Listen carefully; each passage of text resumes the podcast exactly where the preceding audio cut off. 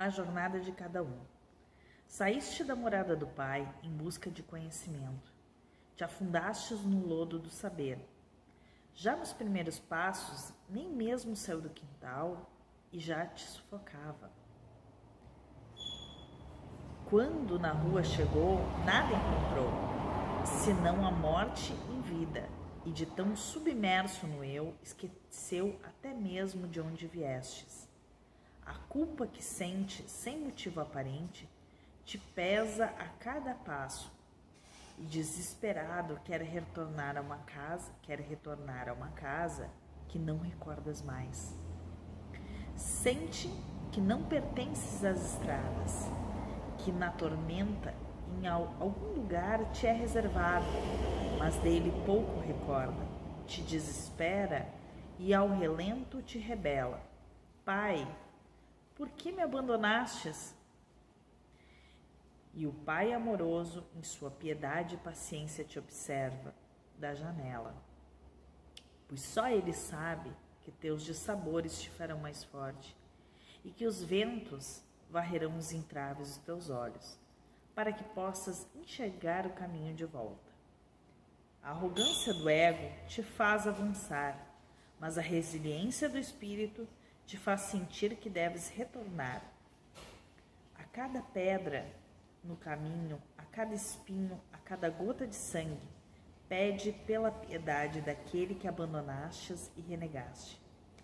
E cada lamúrio, o Pai te manda mais pedra, mais gotas geladas de uma tempestade interminável. Este caminho parece eterno, parece incessável, parece cada vez mais difícil de ser trilhado. Em certo ponto, quando nem mais o ar puro respiras, as árvores de sorrisos falsos aparecem. Canteiro de flores coloridas e belas que escondem uma terra podre adornam os caminhos asfaltados por tijolos dourados de uma riqueza leviana. Ao primeiro olhar, chegastes à terra prometida, alcançou tudo aquilo que desejavas, e assim o mundo parece que te sorri. Todos os frutos te chegaram à boca. Parecem saborosos, doces e te nebriam os sentidos, até que se faz outono. Sorrisos que antes marcavam os tro troncos, que marcavam os troncos podres, caem secos ao chão. Nos canteiros as flores murcham e podres permitem que sinta o cheiro da terra que as nutre. Nem os tijolos dourados têm o mesmo brilho. Descobre que o lodo toma conta de todos os cantos. Sua terra prometida, na verdade, é uma prisão dourada. Te voltas ao Pai novamente. Por que me abandonastes? Mas Ele nunca te abandonou. E carinhosamente tem te preparado o caminho para o teu retorno. Com carinho acendeu diversas velas, todas para te criar de volta.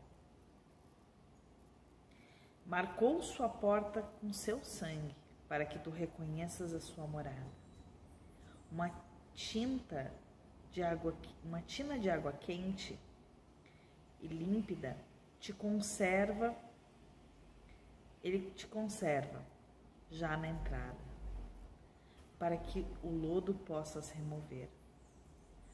Ao lado da porta, teu manto limpo e adornado com amor, ele colocou para que te vistas e um lindo banquete te espera à mesa, para que sacies a tua fome e possas sentir fortalecido.